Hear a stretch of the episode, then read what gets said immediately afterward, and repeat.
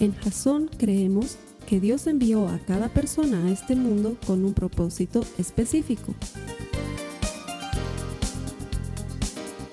Nuestra misión es ayudarte a que tengas una relación personal con Jesús y a través de ella encuentres ese propósito para tu vida. Queremos ayudarte a alcanzar ese propósito. Es nuestra oración que este podcast te ayude a tener visión, a tener jazón.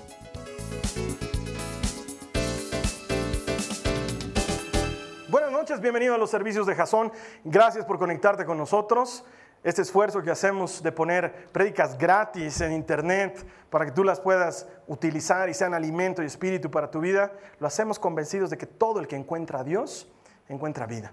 Nuestro deseo es ayudarte a transformarte en un auténtico seguidor de Jesucristo, porque habemos muchos simpatizantes en el planeta, pero seguidores, aquellos que dan su vida por el Evangelio, esos, esos son los que queremos conseguir y sabemos que este servicio es para ti. No estarías conectado de otra manera porque no existen casualidades. Dios, desde el principio del tiempo, había agendado una reunión contigo hoy por este medio.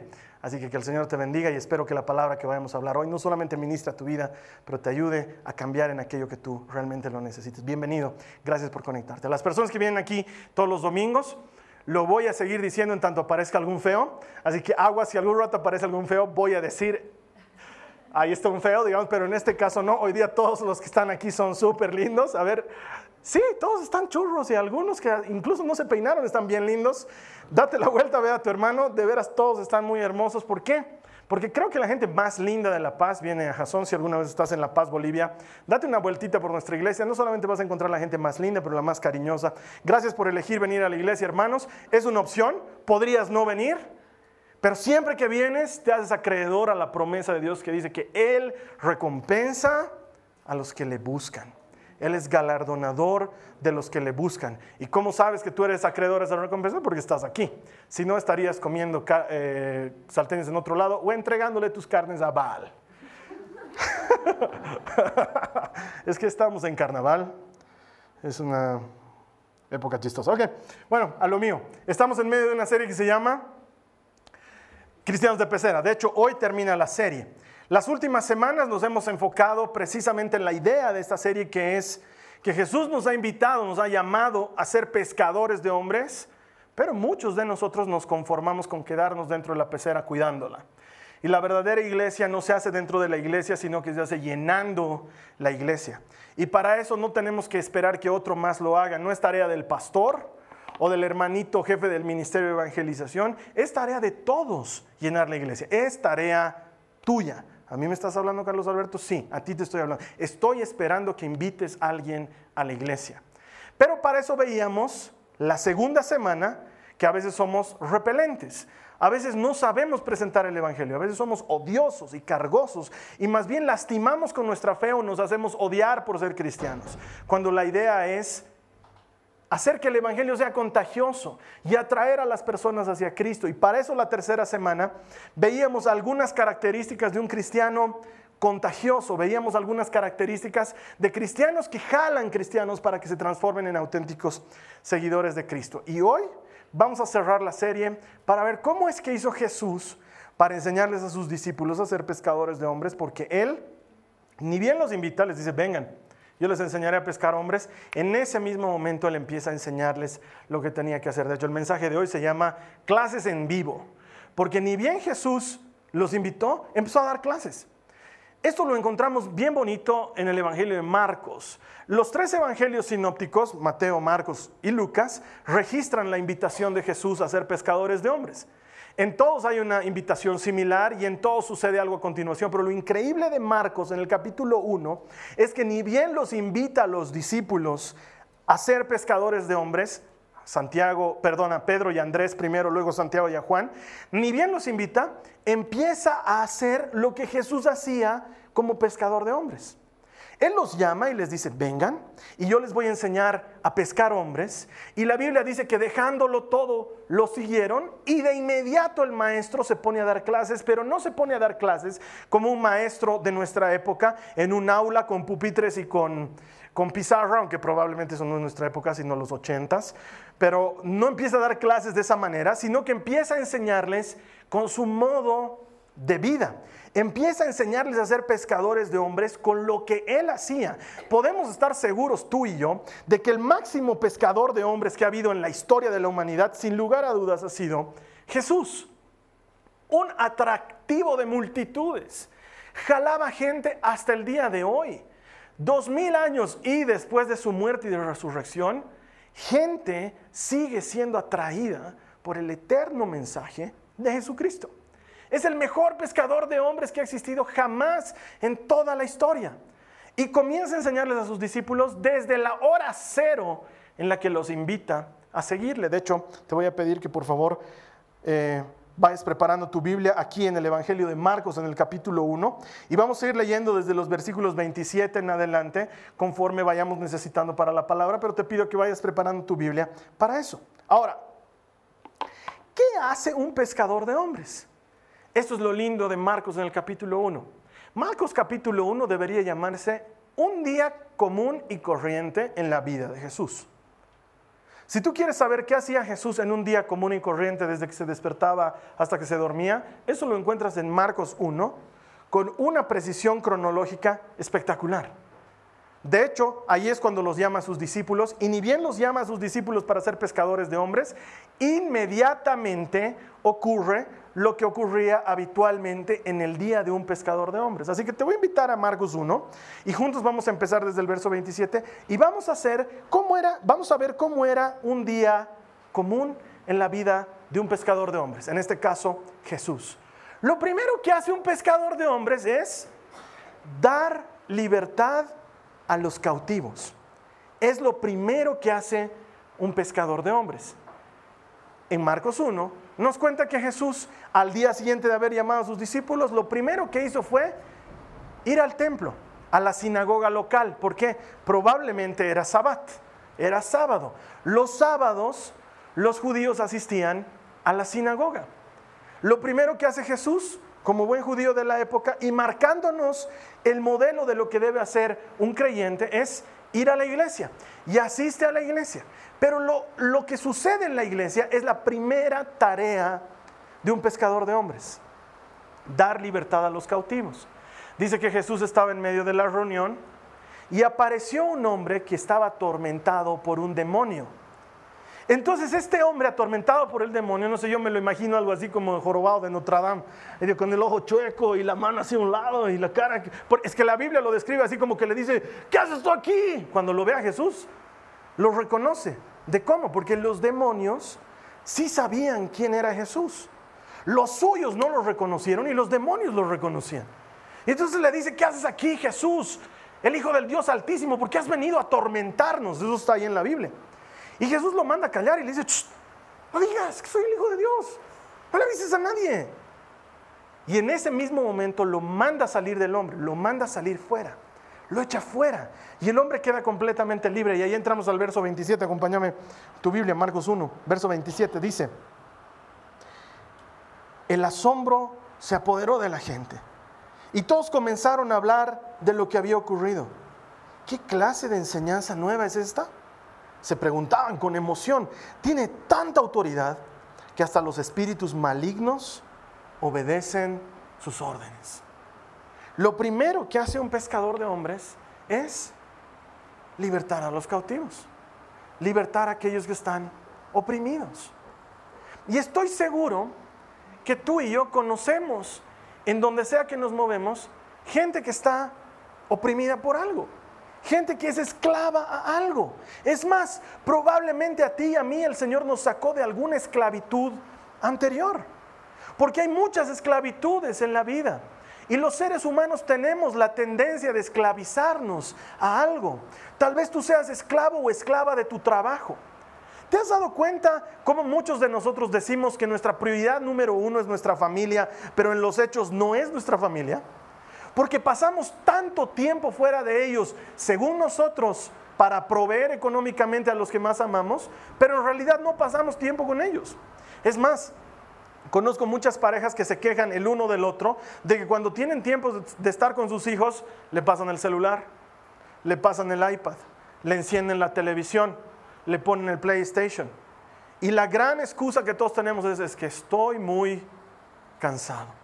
Estoy hecho bolsa. Si quisiera jugar contigo, papito, pero entender, el papá está cansado.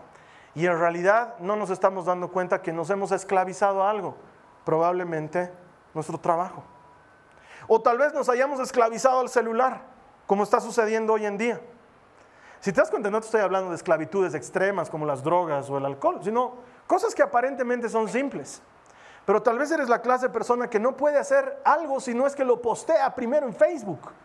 ¿No es cierto? Tal vez eres la clase de persona que ni bien ha llegado a Jason, ha hecho check-in en Facebook, ¿no? Entrando en la iglesia. y luego se ha sacado una fotito dejando su ofrenda. Siendo fiel con mis diezmos. y luego vas a entrar a la reunión y te has sacado un selfie así alabando al Señor. Y le pones bendiciendo al que todo lo puede. no sé, pero existe hoy una obsesión tremenda por mostrar lo que comes por mostrarte haciendo cosas, y además estás pendiente de cuánta gente le dio like a eso. Y se vuelve una opresión, se vuelve algo que domina tu vida, te quita la atención de las cosas importantes, de las verdaderas conversaciones, de conocer un poco más a la gente. O quizás eres esclavo de tu mal carácter. Quizás te domina tu temperamento. Y estás oprimido por eso.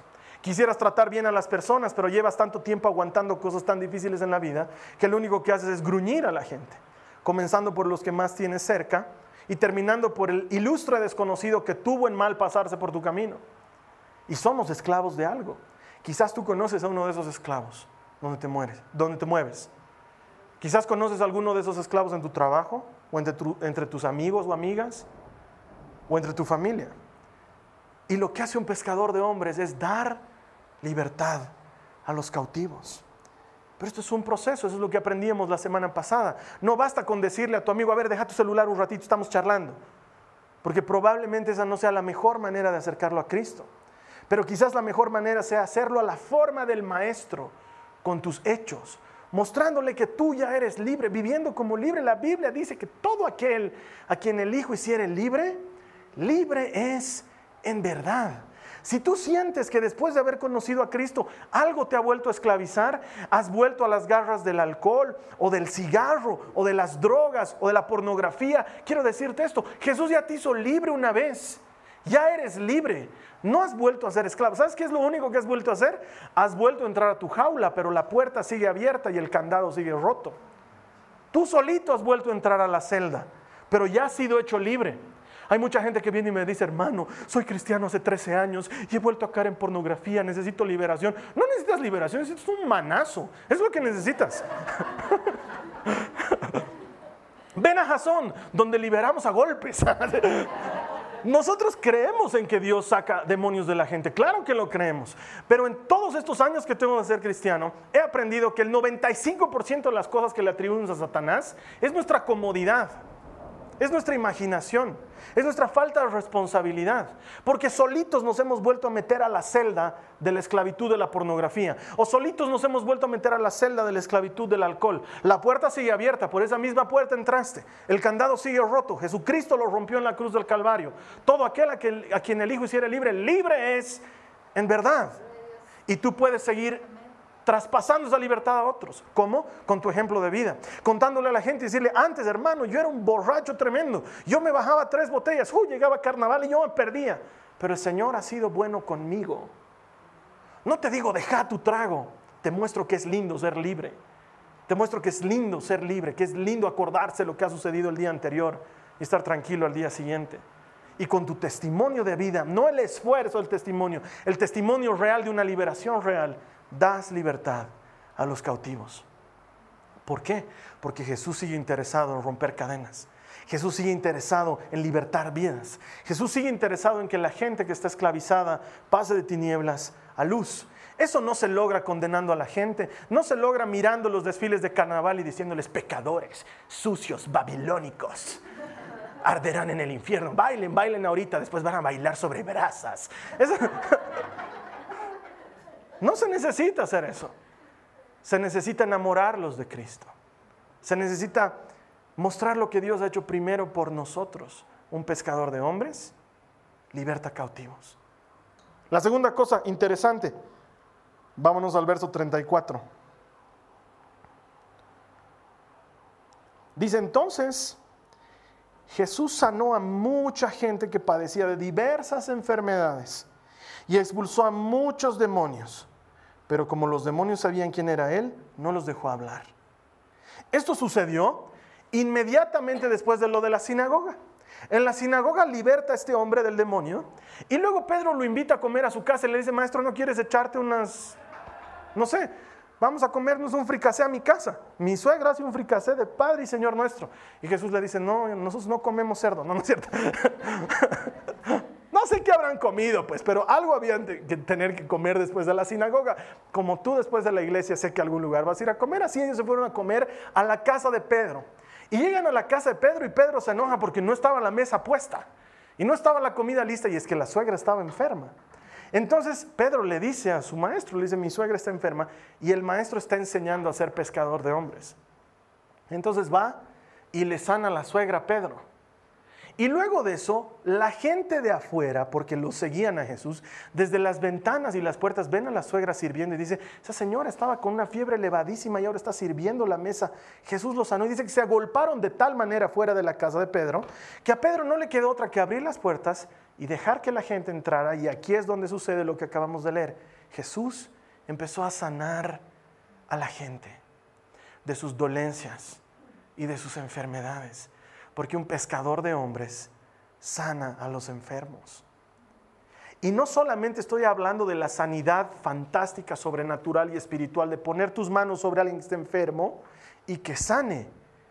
Pero en estos años, y la ciencia no me va a dejar mentir, se ha incrementado la cantidad de gente enferma porque están enfermos del alma, porque están dolidos, porque alguien los ha despreciado, porque están lastimados, porque tienen la estima dañada, porque alguien los ha hecho a menos, porque alguien los ha lastimado, abandonado, despreciado o echado a un lado. De eso sabemos muchos lastimados.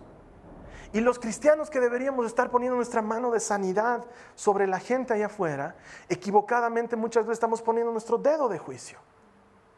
¿Hayas visto lo que no cuida a su hijo esa mujer? ¿Qué clase de mujer será? ¿Has visto? Papito viene despeinado. Claro, y ella es toda una mujer ejecutiva. Ella sí tiene tiempo para peinarse, para tunearse para producirse. Y el niño, pobre niño. Y no sabemos qué está pasando en el corazón y en el alma de esa mujer.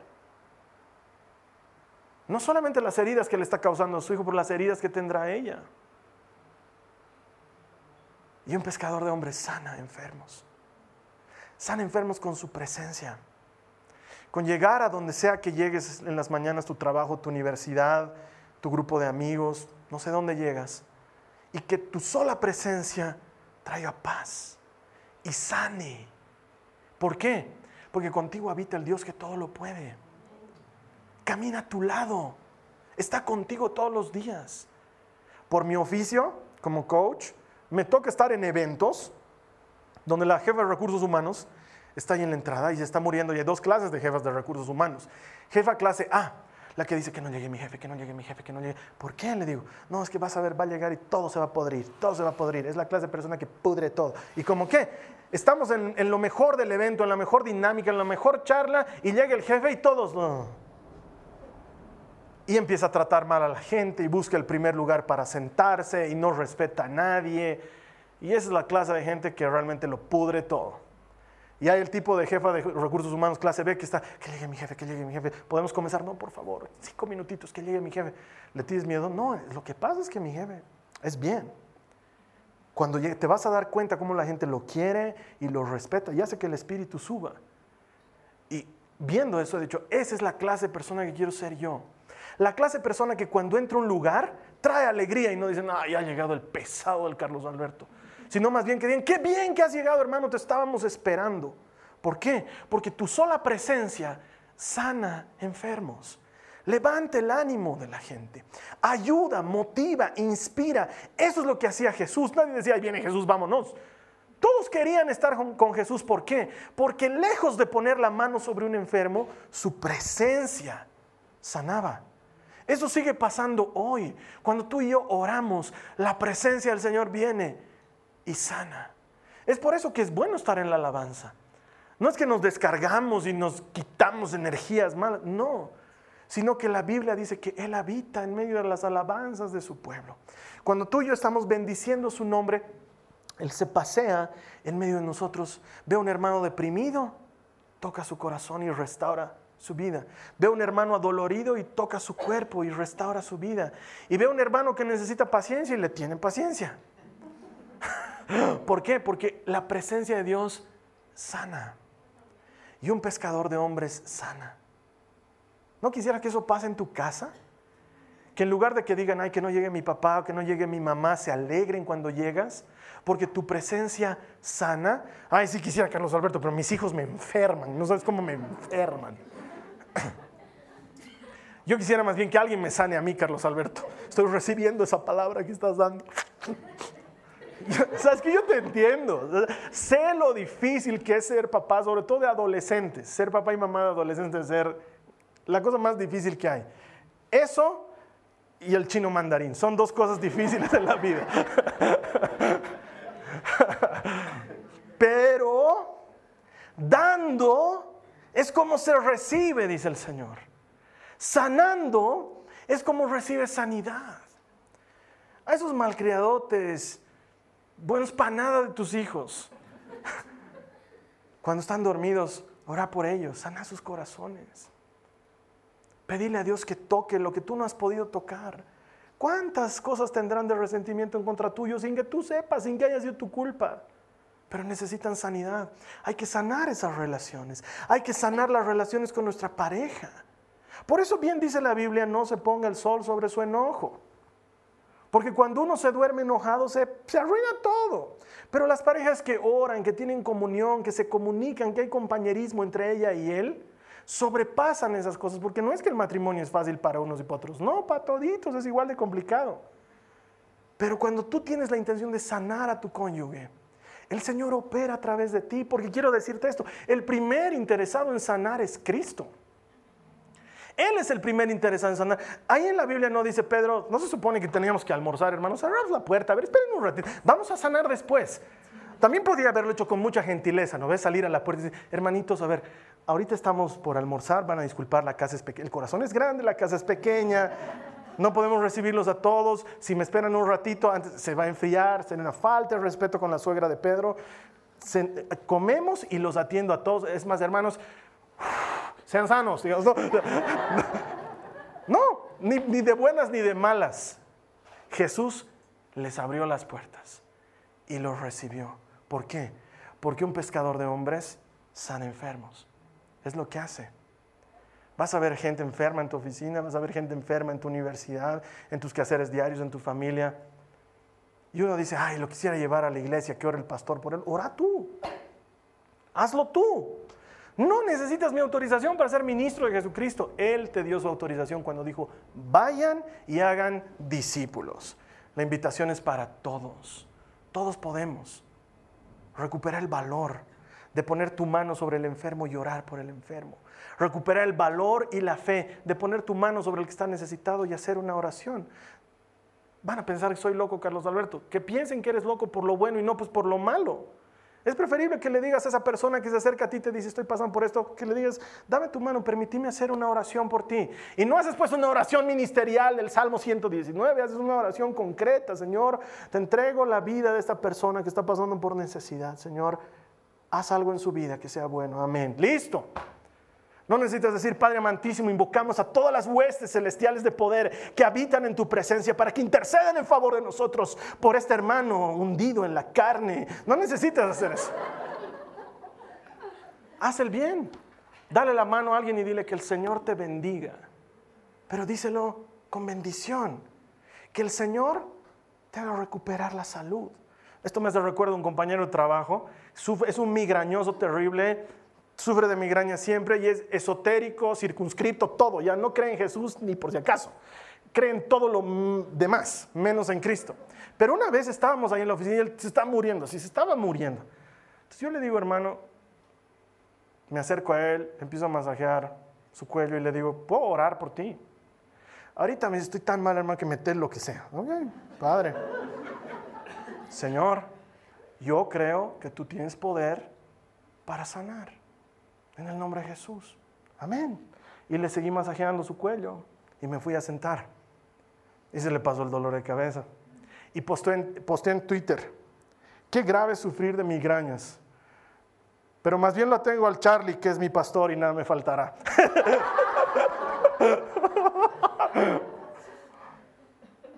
Ahí, va a salir el hermano. ¿Y por qué no le has dado gloria al Señor, hermano? Yo no he escrito ese tweet.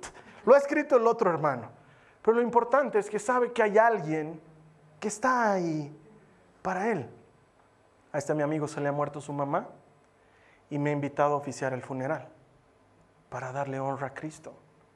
Tú no sabes lo que estás haciendo cuando oras por alguien.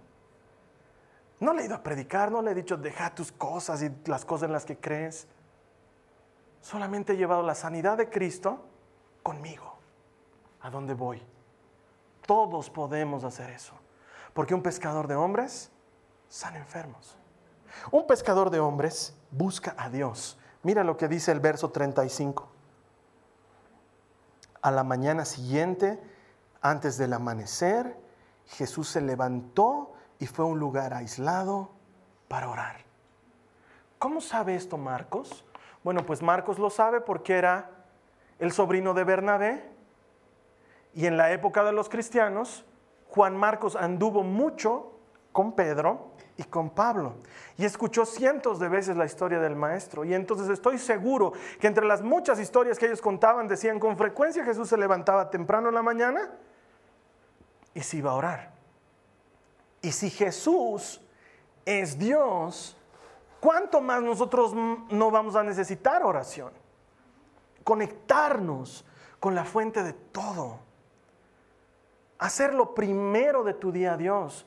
No necesitas que sea algo rimbombante y excluyente. No necesitas mover la cama para que tu esposo inconverso se dé cuenta que estás por orar y salir de la habitación tirando puertas y entrarte en tu closet y cerrar porque la Biblia dice que cierras tu puerta y ¡pac! ¿Y dónde está la mamá? Debe estar orando. no, o sea, ya todos tienen bronca en la casa. Basta con que hagas ese momento tuyo, ese, abrir de ojos y decirle, Señor, te doy gracias por amanecer vivo, te doy gracias porque estoy despierta te doy gracias por un día más. Acompáñame en lo que tengo de día.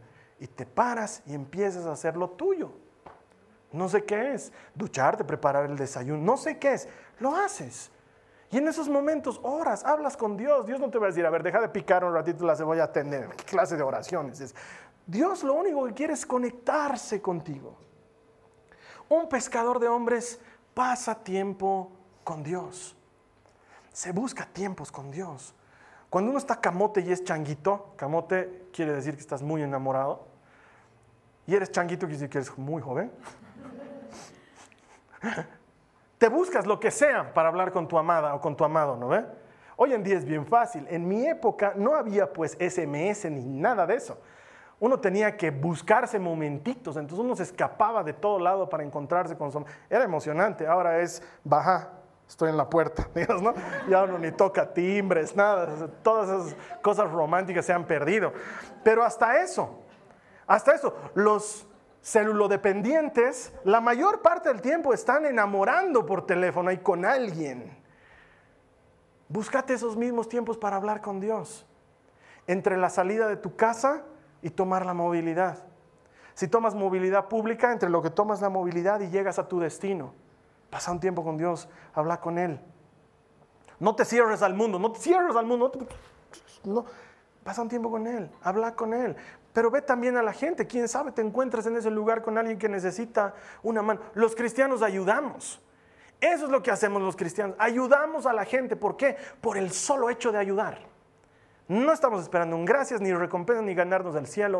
Es lo que hace una persona que está conectada con Dios. Y si tú estás conectado con Dios, vas a empezar a escuchar que Dios te guía y te dice, para aquí, ayuda a esa persona, métete en este lugar, no tomes esa movilidad. Dios empieza a dirigir tu vida. ¿Cómo? Porque tomas un tiempo para conectarte con Él. Y te conectas, hablas, escuchas, tienes un pequeño tiempo con Dios. Luego, con el paso del tiempo, eso se vuelve grandes momentos con Dios se vuelven momentos de profunda oración. No dejes que te llegue la noche sin volverte a conectar con el Señor. Eso es lo que hacía Jesús. Y lo estaba enseñando con el ejemplo. No se paró y le dijo, Pedro, ahí toma nota. Estoy yendo a orar. Es lo que hace un pescador de hombres. Ora. ¿Has anotado? Ok, me voy a orar. No. Jesús solo lo hacía y sus discípulos lo miraban. Como mis hijas nos miran a mi esposa y a mí haciendo cosas. Entonces de repente en el cumpleaños de la María Joaquina, la María Joaquina día antes, horas antes de cumplir años, la toma la Nicole en la cama. Nosotros no estábamos ahí, no habíamos influido ni en lo más mínimo en eso. Se sientan las dos en la cama y la María Joaquina le dice, vamos a despedir mis cinco años. Así que tú vas a orar por mí primero y yo voy a orar por ti después. Y empiezan a orar la una por la otra y la Carly me llama y dice. Asomamos nuestras cabezas y las dos están imponiéndose manos orando la una por la otra. ¿De dónde te sacas eso? Si no lo haces. Mis mamás no entran a mi cuarto y nos ven orando a mí y a la Carla y dicen, ¿qué están haciendo? ¿Qué están haciendo los papás? Siguen con su vida, porque es como si estuviéramos viendo tele, es la cosa más normal del mundo. Entran, ven, estamos orando. A veces ellas se suman a la oración, a veces entran, encienden la tele, la apagan, se salen, porque es normal. Orar es normal.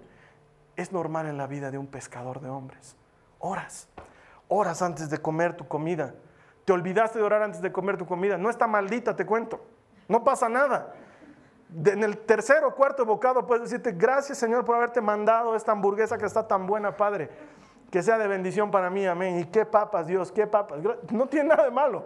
Porque charlar con Dios es orar. Como charlas con un amigo.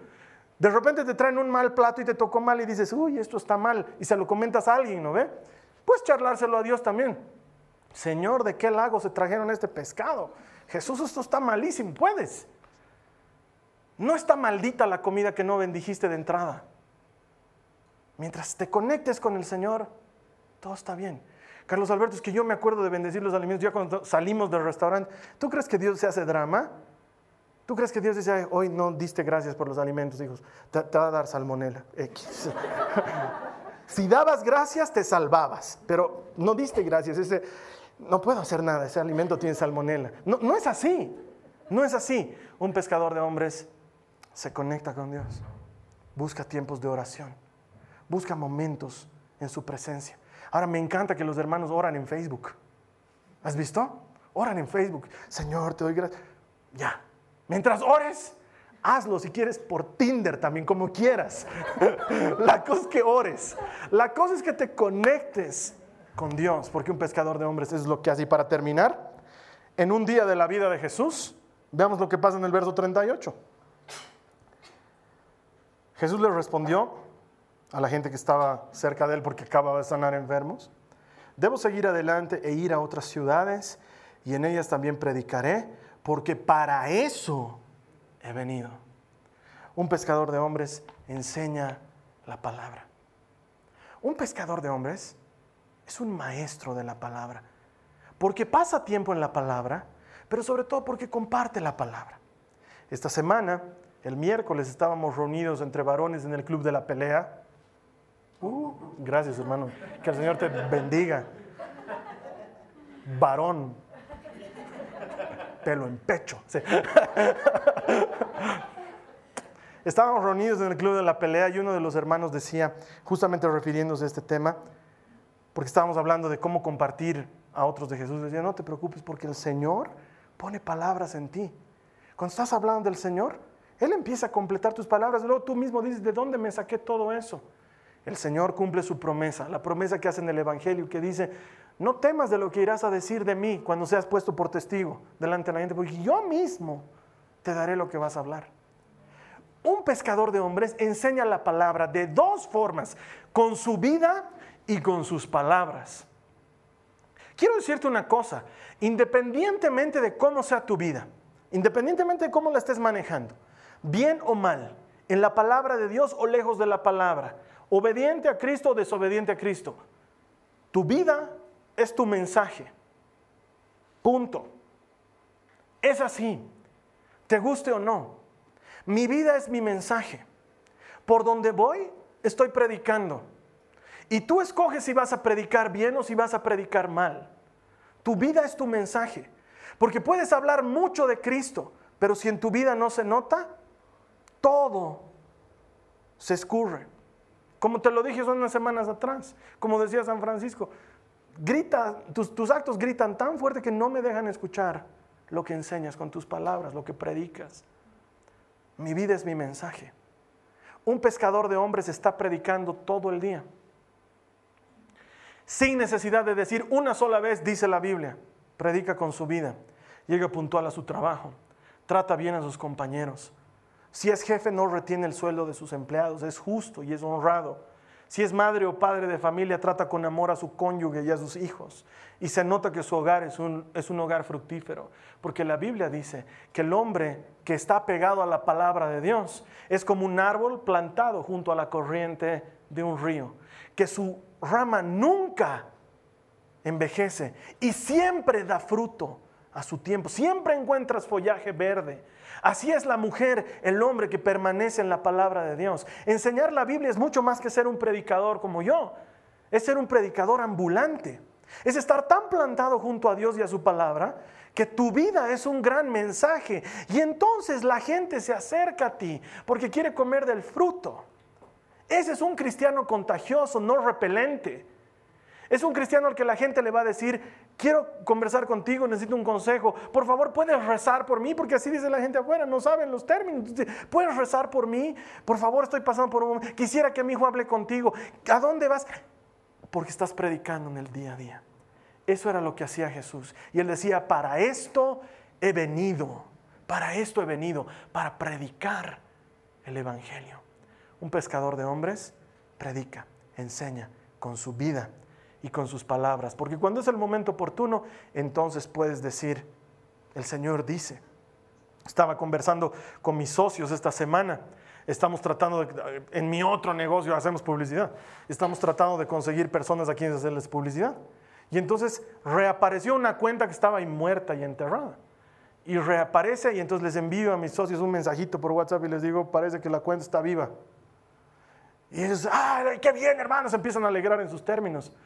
¿Y cómo lo lograste, Charlie? Me dice, entonces yo le digo, ah, pidan y sigan pidiendo y Dios les dará.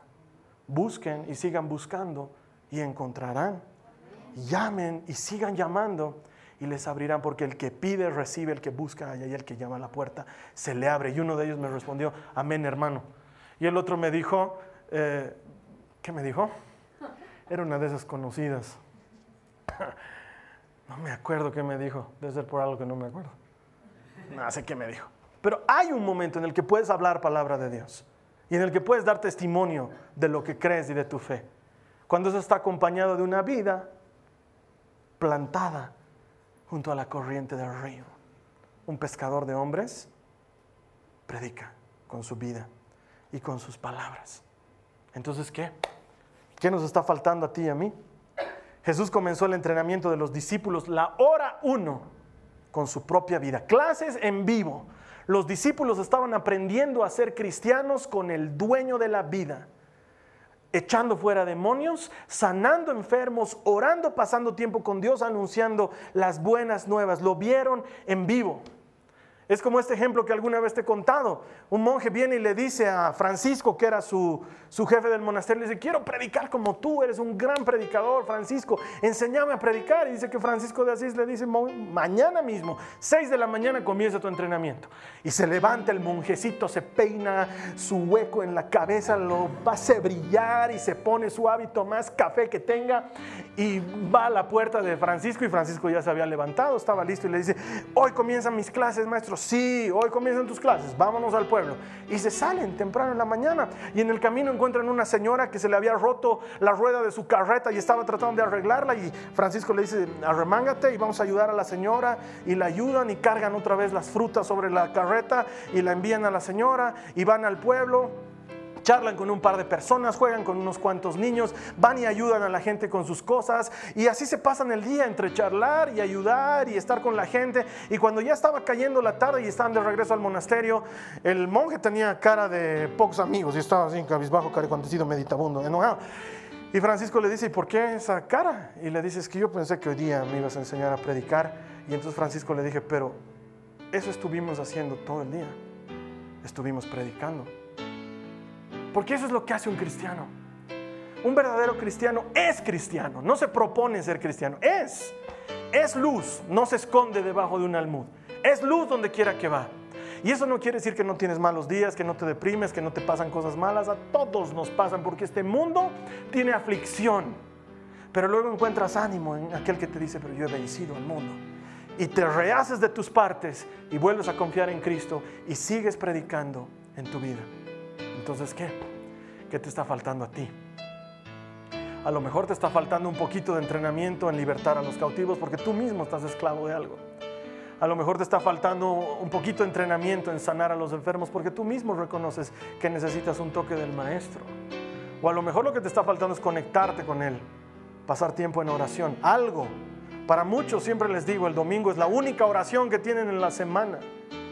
Quizás lo que te está faltando es predicar con tu vida y con tus palabras. No sé qué te está faltando, pero este es un buen momento para orar. Al final de la prédica te pongo una pregunta para que me ayudes a entender en qué cosas te podemos ayudar desde el Ministerio de la Palabra a seguir creciendo. Vas a responder un pequeño, una pequeña encuesta, pero eso va a ser después de la prédica. Ahora te voy a invitar a orar. Si tu deseo es que el Señor te trabaje como un verdadero pescador de hombres, te voy a pedir que cierres tus ojos en este momento, que ores conmigo al Señor. Repite esta oración después de mí, no la murmures, te pido que la repitas ahí donde te encuentres. Dile a Jesús, Señor Jesús, gracias por ser mi maestro y enseñarme. Quiero ser más como tú. Donde quiera que yo vaya, quiero sanar a los enfermos. Quiero dar libertad a los cautivos. Quiero enseñar de tu palabra. Quiero vivir conectado a ti. Señor, me someto a ti. Me aferro a ti. Y te pido que me uses con poder y que muestres tu gloria en mí y a través de mí. Sé, Señor, que en el mundo hay mucha necesidad. Yo quiero ser agua para el sediento. Quiero ser aceite para el herido. Quiero ser transporte para el cansado. Quiero ser sombra y refugio para el que está agotado. Quiero ser como tú. Ayúdame, Señor. Y que con paciencia, por tu palabra y por el testimonio de mi espíritu, esta iglesia se vaya llenando. No esta congregación pero esta iglesia. En el nombre de Jesús. Amén. Si tú has hecho esta oración, la palabra de Dios promete que Él nunca deja sin recompensa a los que le buscan.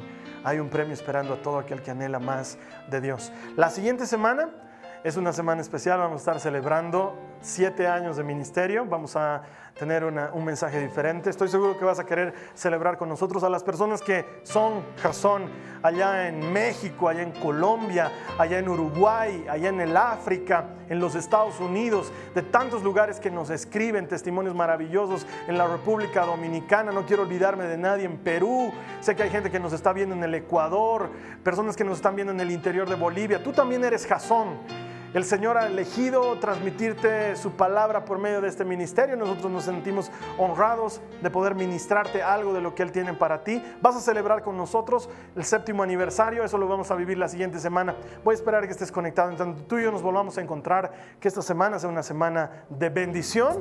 Y no te olvides que todo el que encuentra a Dios encuentra vida. Muchas gracias y que el Señor te bendiga. Nos vemos la siguiente semana. Esta ha sido una producción de Jason Cristianos con propósito. Para mayor información sobre nuestra iglesia o sobre el propósito de Dios para tu vida, visita nuestro sitio web www.jason.info. Allí encontrarás muchos recursos para animarte en tu relación con Dios, enseñanzas, nuestro blog, prédicas y mucho más. Te lo deletreamos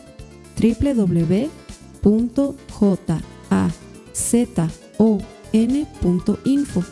También puedes visitarnos en nuestro sitio en Facebook www.facebook.com barra Que Dios te bendiga abundantemente. Muchas gracias.